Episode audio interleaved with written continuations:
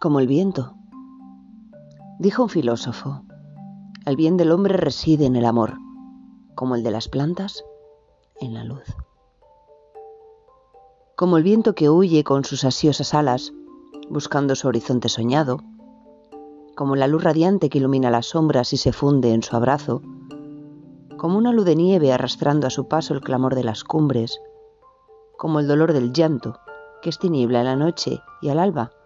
mitiga su quebranto, como la estela blanca de la luna sobre el mar agitado,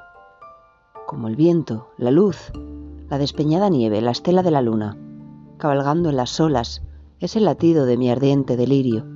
que gime aprisionado, entre los brazos de un gigante sublime, que es la esencia donde reside el bien humano.